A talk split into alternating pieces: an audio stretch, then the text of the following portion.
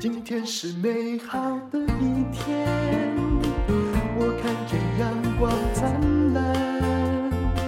今天是快乐的一天，早上起床充满。欢迎收听人生实用商学院。今天来访的啊，就是我的一个学弟啊，他是一位科学家啊。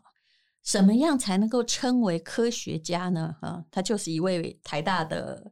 这个生化博士的小孩自己也 念了博士。好，连黄伟你好，哎，主持人好，好，黄伟你来说一下哦，你自己的创业过程。不过在这之前，可能要先说到家庭背景。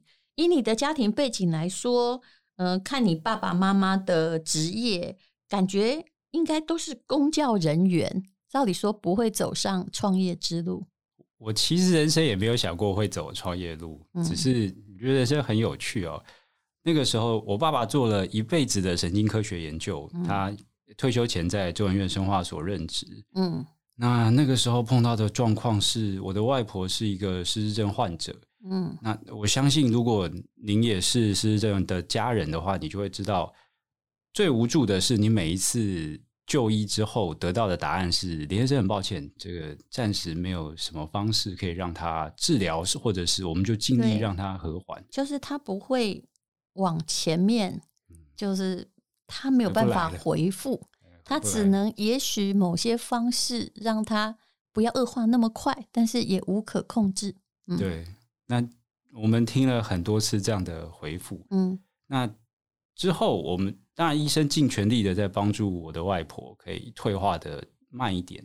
那我们那时候过什么日子啊？我们那时候外婆退化到半夜三更，会突然间忘记她是谁，忘记她在哪。可是你这样讲有点怪，嗯、因为外婆哈，照理说以台湾的家庭不是跟你们住的，啊、但是你们 很显然是我们家很特别。嗯，当然这特别是因为。我的外公外婆生了三个女儿，嗯、没有生儿子，哦、所以当时他们希望长女的儿子来传承连家。嗯，我就是那个长女的儿子，所以我其实姓连黄，哦、黄是我爸，连其实是我。我叫你黄伟也没错呀，也是个名字，也很完整。哦，我想说哪有人第二个字姓颜色这个黄啊？哈，原来是连是你妈妈妈妈啊，黄是爸爸啊，那你弟弟叫什么名字？哎，我没有弟弟哦，你妹妹。哎，姐姐，我姐姐姓黄，你看，嗯，所以只有我从小要解释很多，我到后来都会说我姓连，就都懒得说的时候我就放弃。反正就是上一代说好的嘛，对，所以我们会照顾外婆，是因为我的角色其实有点像是外婆的儿子哦。那因为我我那时候还比较年轻的时候，我爸爸就帮我照顾我的外婆。你其实这个状况没有很好。应该算是责任很重大，一出生你就像那个一胎化家庭的小孩一样，还承担着两个家庭的重任，对吧？哎、欸，就是这个意思。而且连家跟皇家都，而且这个名字就代表了两家都跟你有关啊。哎、欸，真的，嗯啊，所以从小一定有责任感，嗯，潜移默化之中。那你看起来也很有责任感啊。教导这样，嗯、你说你爸爸是中研院的。研究员，研究员嘛，嗯嗯，他也是台大的生化博士，这一辈子都在做研究。对，他的研究项目是什么？他其实专长在神经科学，他研究了非常多基础科学，跟其实他跟失智症有一部分的连结，可是却没有办法有帮助，对不对？很不幸，就是我们离。基础研究到真正能够有帮助的东西，当时还有很大的一段路。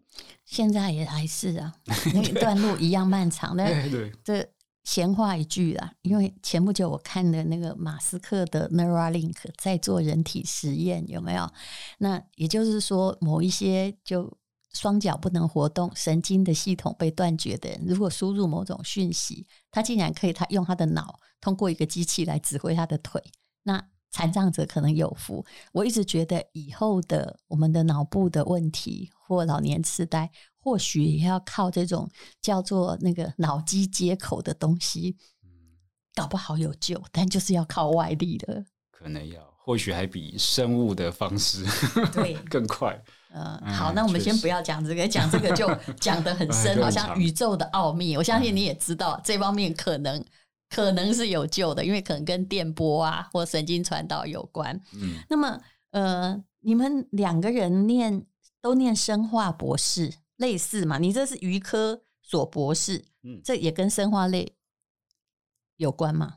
那时候其实是用鱼来做胶原蛋白基因调控的研究，哦，因为那时候要选的研究的对象是鱼，所以那时候就去了鱼科所。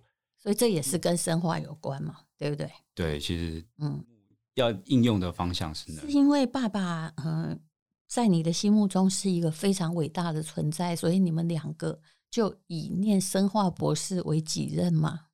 倒也没有哎、欸，我们家很有趣，为什么都往那边去了？因为我们家。聊天的话题都是这些啊，所以我们 我们从小，我妈会跟我说：“你吃炸鸡皮要剥掉。”然后就是你会潜移默化的会开始知道为什么皮不能吃，一定有原因嘛，嗯、所以你就会想知道那个原因是什么。然后跟老老爸的聊天，大概生活不多，但以前可能都在这样子的领域里头听久了，我那时候其实一直都好奇的会是到底。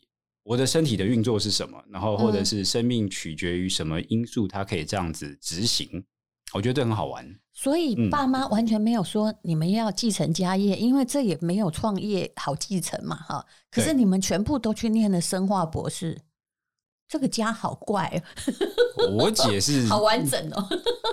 我姐是优秀人才，我姐是真的对这有兴趣，也一路很优秀的念完，然后再到药厂工作。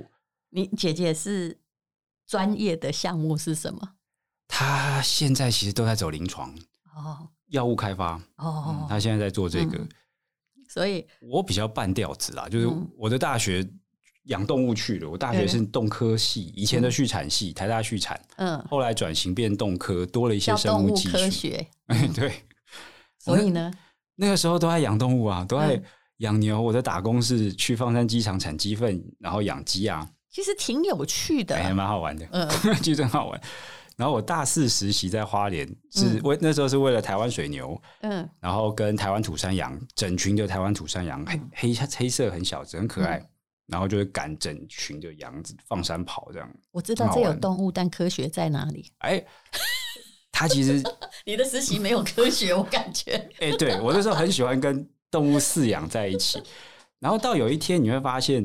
如果只有养动物，然后维持生命或是屠宰，我后来发现那不是我要的。嗯，虽然我知道他们的饲养逻辑的，但我觉得少了点什么。嗯，所以研究所的时候，我就转到比较偏科学类别去。而且那个饲养是悲伤的，因为我有认识动物系的很好的同学，因为他们说搞了半天有了感情，还要把他们宰掉，其实他自己无法接受这个过程。哎，对，其实很辛苦，因为你又不是念兽医的。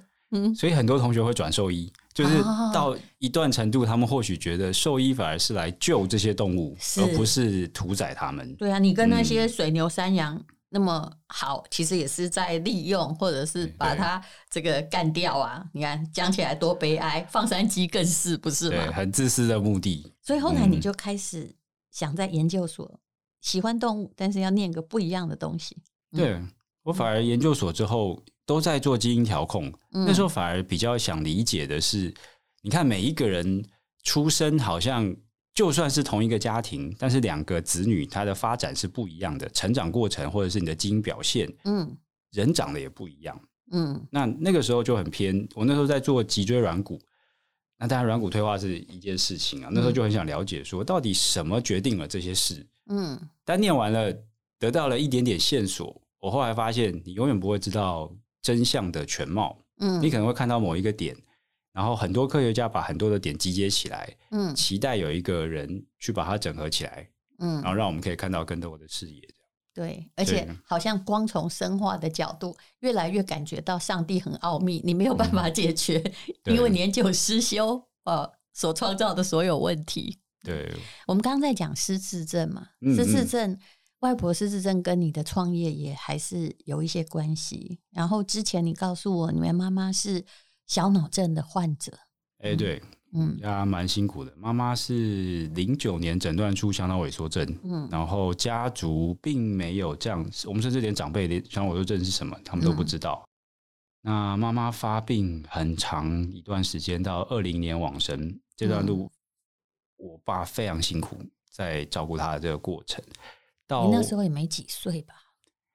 哎，二十几吧。对啊，我妈发病的时候，就是正在应该很快乐在交女朋友的时候，家里就出现了一个病人，而且这个病几乎难以治愈，没有转圜，很惨。嗯，然后当然我们很幸运，有非常多的贵人来帮助我妈妈，可以留在家里走完这段路。嗯，大部分我想都是送到安阳或者是安宁去，因为他到最后已经就是无法自己控制他自己啊，对不对？对嗯，连走路都有困难。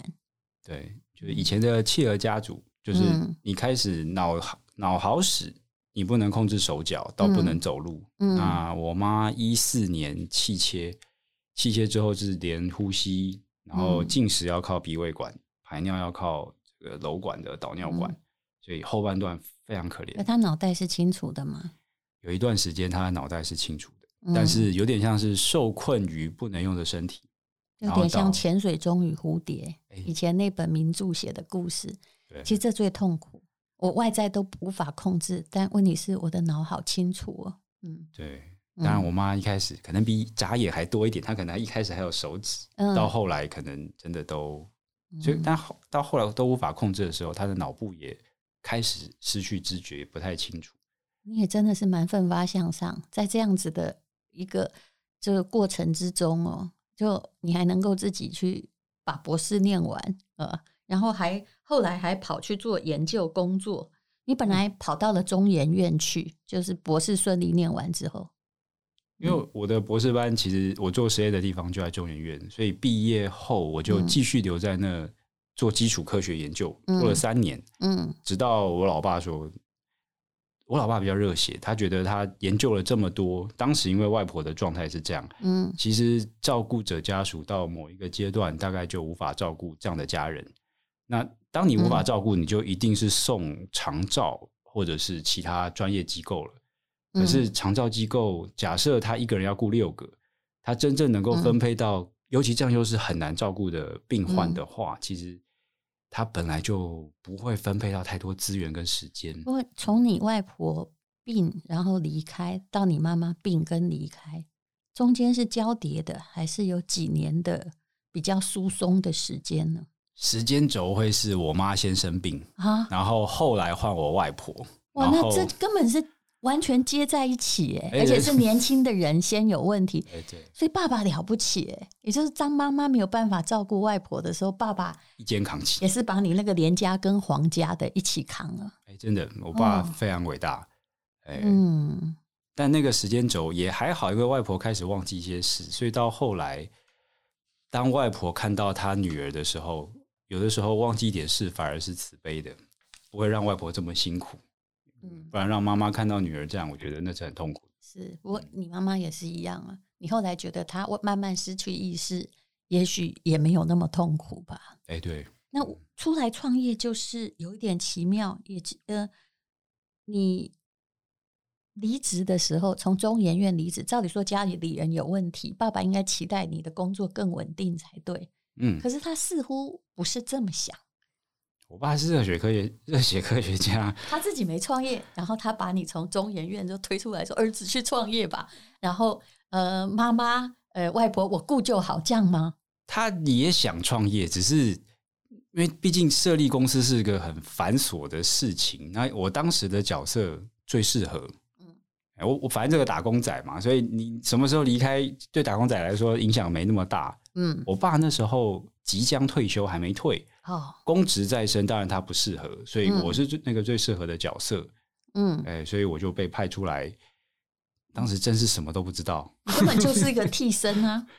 哎，帮他执行琐事，但是研发端都是老爸的。所以到底刚开始你爸爸那么热血，想要在。嗯，年纪已经一大把了之后，我现在讲话要敬意一点。再出来创创业，是不是因为自己有一些伟大的实验成果，他想要把它付诸实现？应该是这个目的吧？哎、欸，他是。那所以他要你做些，他想要做的是什么？应该先跟你聊一聊说，说爸爸有这个梦想，一定要出来做。嗯，那过几年我就会领到退休金了。那你先出来，我怕时间来不及，对吧？哎、欸，对啊，那个时候以他的状态。我们虽然还离能够做出产品还有一段路，但是有理想，然后有初步的雏形，创、嗯、业好像都是这样。嗯，有初步雏形之后，他就是，当然我们回头看，当然觉得成立公司早了点，因为成立的时候我们没有产品，所以这段初期的路还是要把产品开发完成。所以我一直觉得你爸爸的步骤很奇怪，我这样听起来就觉得完全不是商业创新流程，而且一个科学家创业最困难，我们。嗯，平台里面也有很多我认识的博士嘛，因为大家都刚开始想法好单纯呢，他们并不知道 你这个还没有产品哦，就算你有专利跟产品，你要把它付诸于商业行动，就是产品的出现了。你平常研发经费已经够惊人了，如果是一块的话，到了那个产品出现，你要投的所有费用大概是一百倍。当时还好不知道，知道了可能不会做。就因为我们不是商人出身，所以我觉得我们当然天真的有点浪漫啦。所以我们常常觉得自己是浪漫科学家，没错。但是 真正走入现实，真的是创业这这这六年来。好，那么这六年来，后来做出了用爸爸的那种中研院成果，做出了什么样的产品呢？我们一开始做出了一个啊，因为法规啊，我们做出一个帮助入睡的调理的产品。嗯，我们那时候发现，像我外婆也是，就是。嗯当他当然看到结果可能是开始错乱，但在他错乱之前，嗯、他的睡眠其实是大家一直忽略的事。嗯，所以我们后来创业之后，我们就很多事情我们只看结果嘛。嗯，我们后来回头找根源跟过程，到底会发生这个结果，他的这个消费者的轮廓，他的生活中发生了什么事？嗯、那我们可以解决什么？我们就开始从第一个产品是从睡眠。嗯，从他的我们用天麻素让他进入深层睡眠，不能睡你就问题大了。哎、欸，真的真的问题很多。我也同意。然后可能身体的机制，然后代谢下降，嗯、然后可能思绪也开始打结，很多问题都从这个来，所以这个是一个最根源要顾的事情。嗯，我们从睡眠，然后到后来开发了一个酸痛如意。嗯，原因是不能睡的过程，有可能是身体，可能你身体筋膜太紧，或者是。是对你紧绷在你的枕骨跟脖子的地方，嗯，或者是圆肩，不一定每个人不一样。怎么样帮助这群人在假设我们都是就是不要有药物仰赖的状况下，没有副作用状况下，嗯、让他能够睡或者是过得好，对不对？对，嗯，没负担会是关键，因为假设这条路是一个很长期的路，你要吃非常多年的话，那怎么样让你的身体？因为保大家对保健食品的有一个不好的印象，其中有一个就是吃多了反而伤身体。嗯，所以我们对这件事要求极高，所以我们的酸痛乳液也是用一个生态大豆发酵物进身体之后很快代谢分解。嗯，你不可能每天贴药膏，因为它含药，然后一直进新陈代谢。其实药膏也会。渗透进你的皮肤里面，哎、欸，真的跟用吃的止痛剂也没什么差别，这个我知道。对，皮肤反而是最容易被忽略的，这么大的面积，嗯，所以我们说就在想有什么替代方式。我们常常想，如果要做东西，那应该就是用我们的专长，但是要找到不一样的视野。所以我们的视野常常都在看，如果是这样的结果，那它根源的是什么？如何更多角度去帮助这个结果？你从中研院被推出来到。当这个创业者啊，嗯、就从无知开始嘛，一直到有一个产品真正握在手上，到底经过了多久？哇，两年多，我们开发第一支帮助入睡的产品。那也就是中间的过程，也靠自己家里的钱应该不够嘛，还得要做募资，嗯、对不对？对啊，募资基本上哇是一个很严苛的训练，因为。从无到有，要别人相信你，就算你是科学家，也没那么容易啊。哎，对，要有一个动人的故事。我的故事还不动人啊，嗯、所以还在努力。但我们有一群很可爱的亲友。那时候会创业的时候，嗯、我爸身边的亲友团赞助了我们第一笔 seed money。嗯、我们的种子轮是亲友赞助的，嗯，所以我们用那笔钱出来开了这家公司。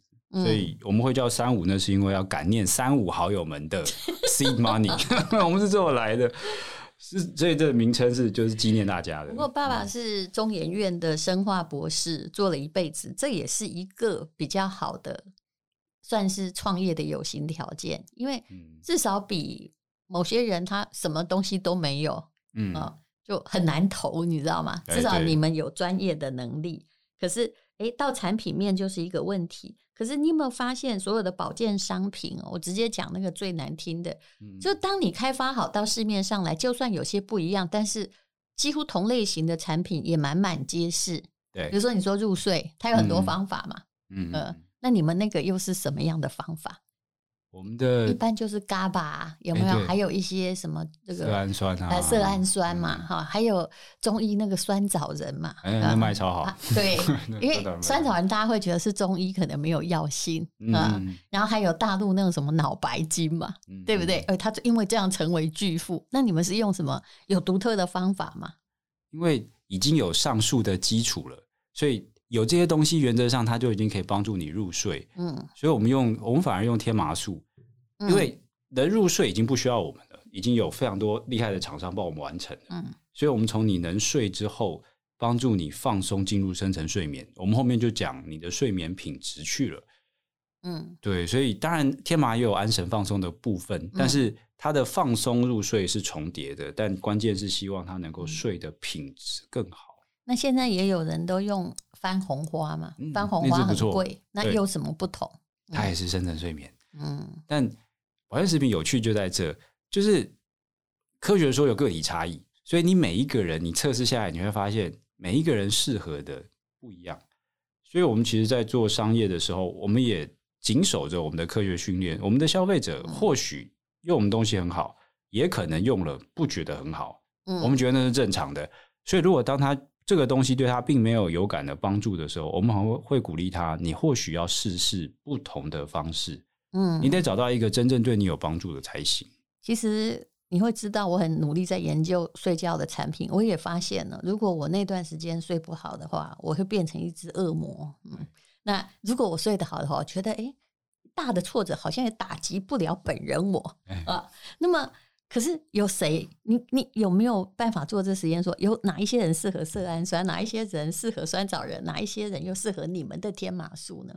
说不定下一个创业我会做这个克制化。其实这样是是，因为你刚刚讲的，我也发现有些东西对我没有用。对，真的是。比如说色氨酸，它可能对我刚开始有用，后来不是很有用。嗯，对。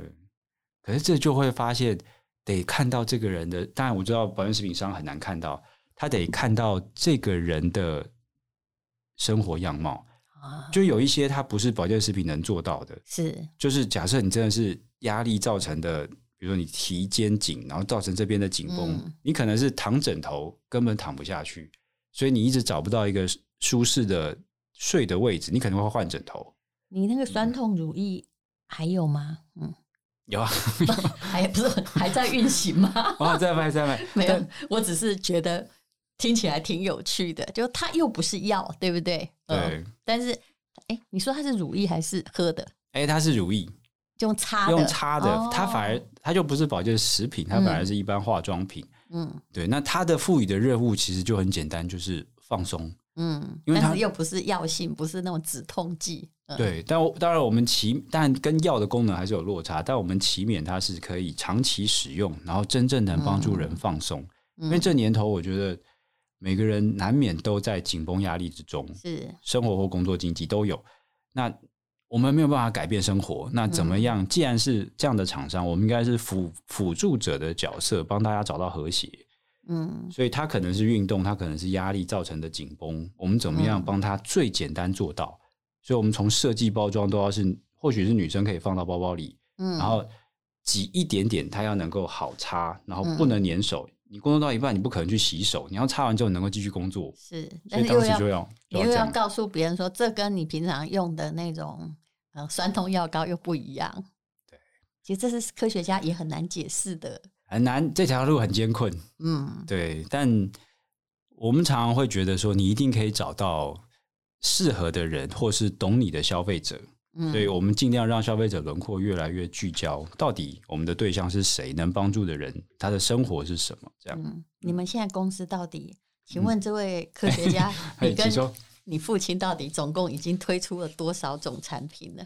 我们现在到第五支产品了，前四诶、欸、前四支都是保健食品，然后一款就是外用的这个舒缓的松松膏，它是个化妆品，这样，嗯，共五款。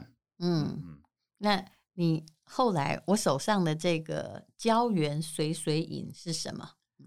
这个其实呃，我们很我们的创业其实很佛系。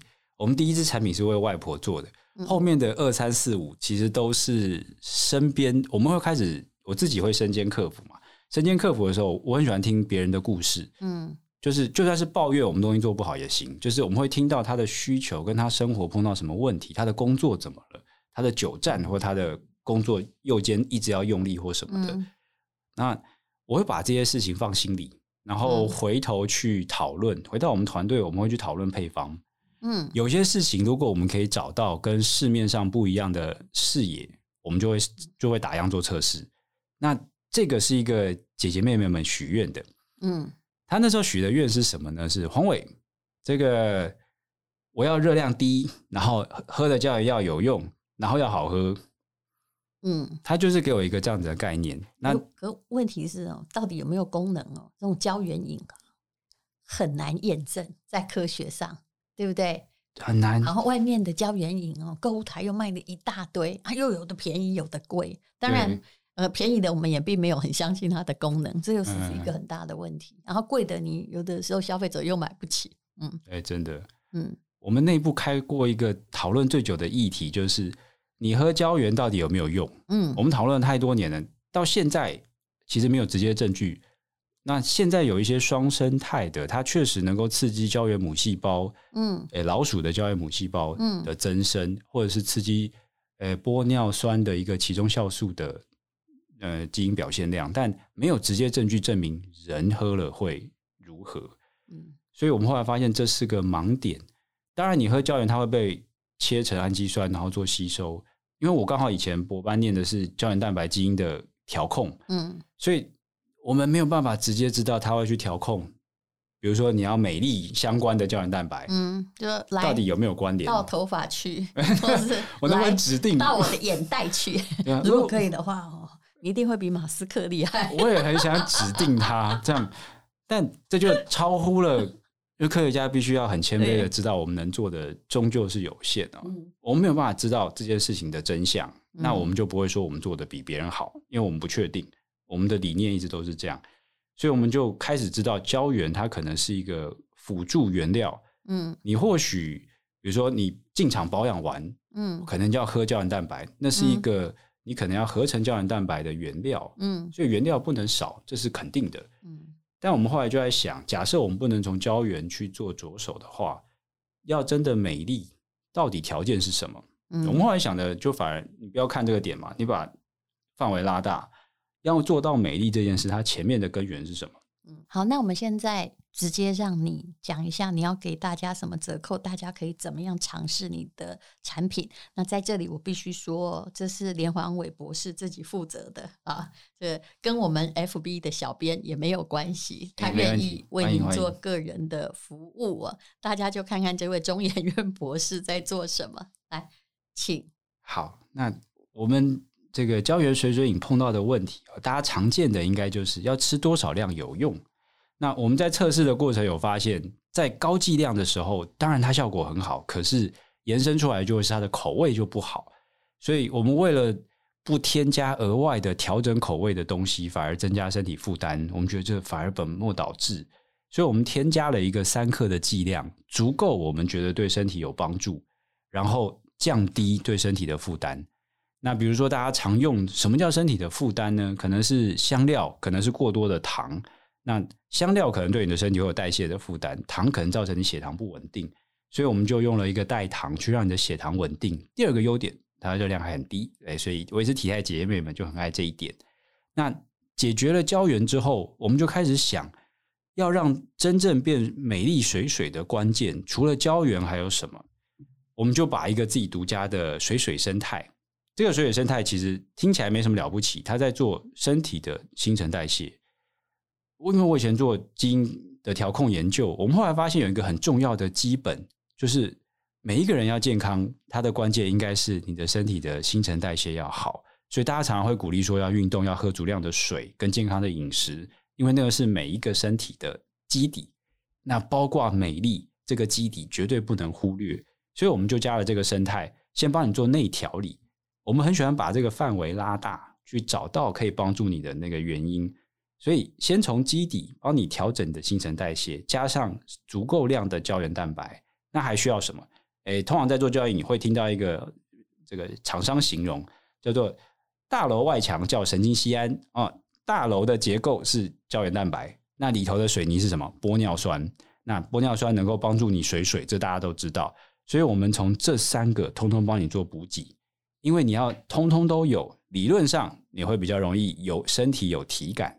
然后再加上我们的这个番红花萃取 A、红石榴萃取物，然后跟虾红素。那我们用这样子的配方的目的，就是我们无法单压单喝胶原就能够帮助大部分的人美丽，所以我们把这个覆盖率拉大。我们做的范围是大部分人都比较有可能会有正向帮助的一个配方的方式。那因为是每天在喝的，尤其是空腹。所以我们需要你在每天空腹喝的时候，你的身体的血糖稳定，然后不会制造额外的负担跟热量，然后让真正大部分测试到这款产品的人真的都能美丽。那优惠的部分，我们公司刚好推出了一个夏日优惠两个月组，就是夏天最重要的就是美丽，所以而且不要变胖，对不对？哎，没错。那就请你们的这个网站上把详细的资讯交代清楚。嗯那你的其他产品也就麻烦你打包一下，也给大家一个优惠。嗯、那连黄伟说他很喜欢接大家电话，那就请姐姐妹妹们自己打给他啊。欸、本贩售只跟他们公司有关系哦。哈，好，谢谢这一位台大及中研院的博士，谢谢，谢谢主持人，谢谢大家。因为今天又可以，今天又可以。